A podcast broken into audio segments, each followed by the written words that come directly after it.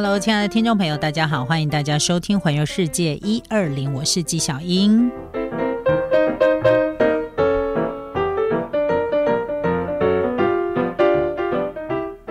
好的，今天跟大家讲到了很多到日本旅行的时候有一些 NG 的行为，有哪些可以做，哪些不能做，然后也跟大家说了一下。然后其实，呃，我觉得如果平常你就是一个很在意，就是会去注意到别人的观感的人，我觉得你会有 NG 的行为。就算你都不知道他们有这些习惯，你也很少会 NG，因为你只要站在一个替对方想这样的一个立场，我觉得会出错的几率都很低。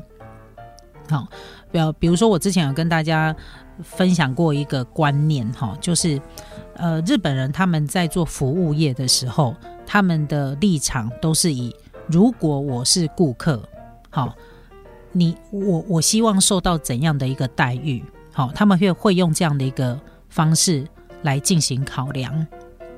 好，就是如果我今天我是顾客，我是那个使用者，那怎么样可以让顾客方便？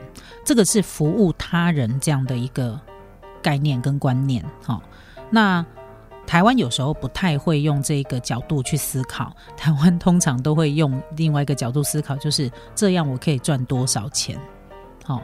然后我尽量的，就是成本有什么地方我可以降低。好，我们很少会去讨论到去做一件事情的时候，是去为如果你今天是顾客，你希望是一个得到什么样的一个服务跟待遇这个方向。我觉得这个是概念上不同，没有谁对谁错，但是这个就是国情的不同，会导致一些不一样的结果。好，比如说像。呃，我们比如说像台湾好了，我们一直在讲高铁要延伸。那我们要高铁延伸的时候，我们先会先考虑到什么呢？我们会先考虑到说，我延伸有没有人坐？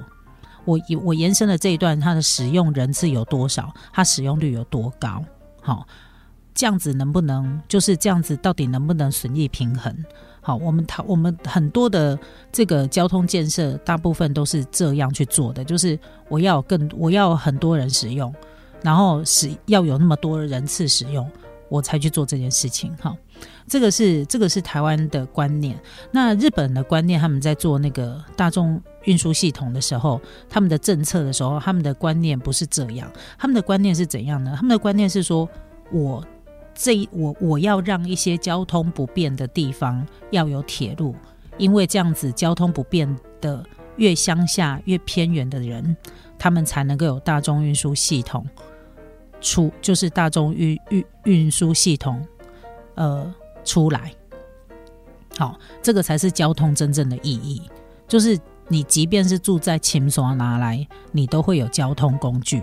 即便这个交这个大众运输系统，它可能不是那么方便，不是我每个小时每半个小时五分钟有一班车，不是，但是它至少可以满足住在当地人这个偏远地区的人他们一天生活的需求，比如说上班上课。然后下班下课，至少如果你有呃去看过很多，就是关于那个呃大众运输系统相关日本的大众运输系统相关的一些节目的报道，你就会发现他们的做法，他们为什么做这条铁路，很少去算说这里有多少人坐，他们有多少人搭乘，他们算的是说，在这个偏远地方的人，他能够有机会从。这个偏远地区进入市区，这是在交通建设的呃政策上，我觉得我发现有很大不同的地方。我们都是先算啊，我就这辆车不，啊那这合不，好，啊那不就这辆车这一些中，我花那么多钱来做这么大的交通建设啊，那北河好。那日本的想法是说，我让这些偏远地方，就是越偏远地方，它才更需要大众运输系统。好，所以我觉得这个观念是不太一样的哈，所以这个部分也也，我觉得也让也改变我很多。好，就是这方这这我我去旅行的时候，对这个部分的观察，我觉得改变我自己很多对很多事情的看法。我就有时候我就会比较容易会借位思考，就不会都只站在自己的角度。这样子。好，好，那再来呢，我们要跟大家来讲到的这个状况呢，就是台湾人其实蛮喜欢席地而坐的，因为我们就是非常的，你知道。自然崇尚自然大 累累哈，甚至于说，你看哦，像如果你到台北火车站啊，台北火车站的大厅啊，呃，其实常常你会看到很多人席地而坐。其实网络上也出现了很多的讨论，就是说到底这些地方可不可以席地而坐？那其实。呃，台湾的做法就是我们顺应大多数的民情，哈，就是说把这个车站大厅呢，把它规划为，哎，你可以席地而坐的友善空间。不过呢，你在日本的话呢，尤其是在商店街里头，人来人往，这个人来人往很多的户外空间，虽然你常常逛到腿酸，但是呢，你也不要自然而然的就席地而坐的休息，因为这会让日本人觉得很傻眼。那这要怎么样去解决呢？嘿，我之前也跟大家讲过，走累了，麻烦找一间咖啡厅，或者是找一间找一间那个小餐厅，你去吃点东西，喝点东西，你就有地方坐了，不是吗？而且更熟悉，更熟悉，还可以每次呢休息都是找不一样的、不一样风格的那个餐厅，这样不是很好吗？哈。那再来就是骑乘脚踏车这件事情，其实骑脚踏车呢是不能够进入到商店街的。不过有些商店街例外，有些商店街哈它是可以让你骑乘脚踏车，但是大部分都是不行的，因为可能都是他们商店街里面的那个店家，好，他们可能要送货干嘛什么的，会在商店街里面骑乘，否则的话呢，脚踏车通常都只能用拎的。拎上拎进去，那一些比较小的，就走到比较小的商店街，它是不能让你骑进去的。你就只能放在外面，因为脚踏车对日本人来讲是交通工具之一，不能因为自己方便就想要把人家骑进那个商店街里面，这样不行。好，然后再加上呢，有很多时候呢，人潮比较多的时候，最好是找那个可以停靠脚踏车的停车场，好，就是有收费的那一种，因为这样避免脚踏车不见。因为你要知道，日本人的脚踏车丢掉这件事情，就是被偷这件事情是。诶，就像每天我们喝茶吃饭这样的，这这这么样容易的发生，好，所以脚踏车不见这件事情对他们来讲，真的啊，你报警也没有用，因为找不出来，因为找不到哈，所以你会发现他们很多脚踏车啊，都长得一样。然后你会说，为什么日本人为什么要骑这么破烂脚踏车，连变速都没有？台湾不是到处都变速嘛？你在日本看到脚踏车，大部分都不变速啊，就是那种最简陋，然后最简单的那种卡打卡，因为它就是一个代步工具。然后我觉得一方面也是怕被偷啦。好，那再来就是呢，呃，公共乐就是公共的垃圾桶这件事情，公社垃圾桶这件事情，在国外其实很少看到。我觉得全世界公社垃圾桶最多应该是台湾啊，在日本你会发现公共场合里面你几乎找不到所谓的公社垃圾桶哦，因为日本人习惯把自己在外面产生的垃圾都带回家做分类处理。那当然，现在如果一些比较大型的商店街，比如说道顿窟的商店街，开始会有提供一些大型。的垃圾桶，但毕竟这样的商店街比较少。那为什么他会提供？因为他观光客太多了，然后很多的观光客入境没有随俗，然后垃圾乱丢，这样哈。那让他们就是商店街管理委员会觉得说，哎，安内北设计哈，因为大家乱丢啊，乱丢去调查发现说，因为没有公社垃圾桶，所以他乱丢，所以他们现在才设了一些大型的垃圾桶。但是还是要提醒大家，千万不要因为你找不到垃圾桶就乱丢，因为呢，每个人都。每个人到日本都非常的称赞日本的街道很干净。那很干净呢，不是只有靠他们当地人维持的，有很如果你看到比较脏，有很多都是因为观光客造成的。所以呢，作为观光客的我们也应该要共同的来来维持。所以我会希望大家，如果你到日本去旅游的时候，最好是随身携带塑胶袋，把自己制造的垃圾哈，就是也带回饭店丢弃。因为干净的环境还是必须靠大家共同的努力，或者是便利商店啊，便利商店里面也会有垃圾桶，这样。那再来就是日本的厕所，哈，呃，其实日本的厕所呢，他们分为和式跟洋式，但是绝大部分都是洋式。我其实很少遇到和式，除了那个车站，但是有一些比较新式的车站，几乎也都是洋式的厕所。洋式的厕所就是有免治马桶，那合适的厕所就是蹲式马桶。那其实很多人，如果你是呃不敢坐那个坐式马桶的，就直接选择蹲式，但是。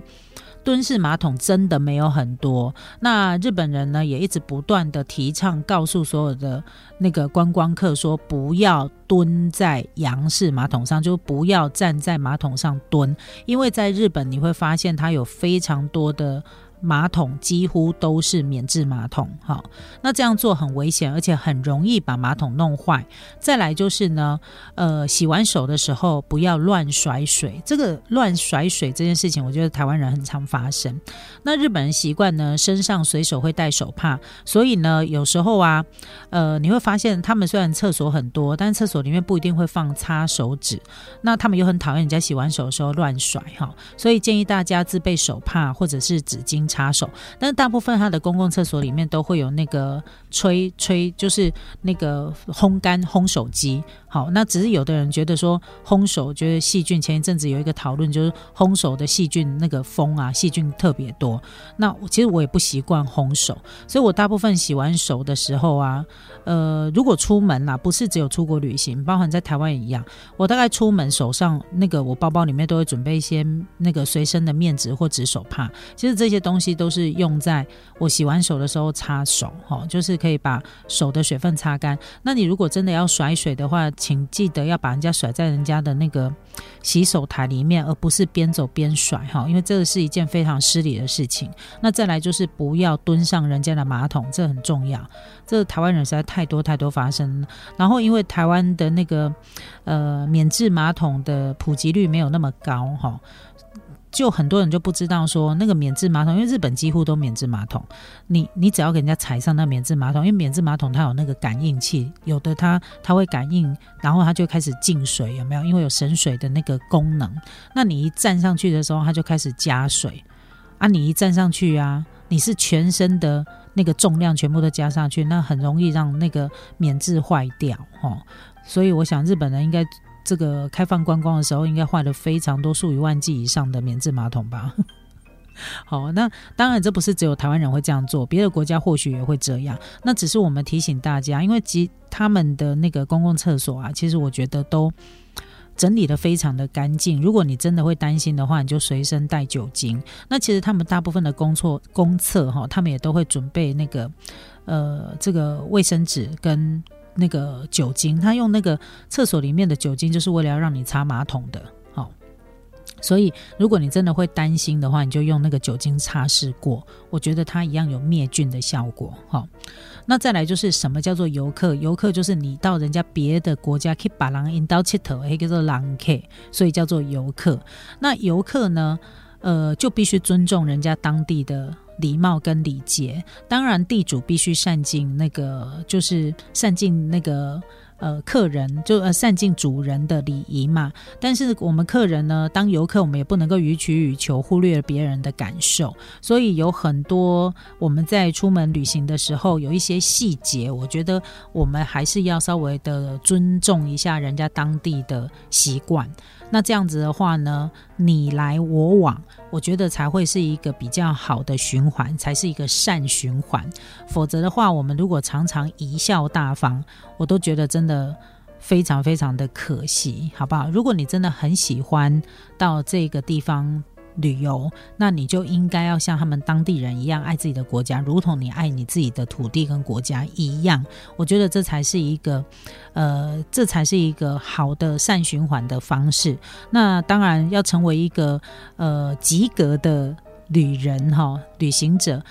有时候真的，我们要稍微了解一下人家你去的这个国家当地的一些习惯，尽量不要触碰人家的地雷，然后也不要让自己成为地雷。我觉得这才能够让这个旅行这件事情呢，成为一个美好的回忆。否则的话，都会变成是一个非常可怕的、非常可怕的回忆。这样子又何必呢？所以，呃，等到呢这个可以出门旅行的时候。先让先今天先跟大家复习一下，我们不要有一些 NG 的行为。那等到可以出门旅行的时候，我相信每个人应该都可以很开心，然后玩得很尽兴的哈。那也期待呢，我们可以自由出行的那一天能够快快的到来。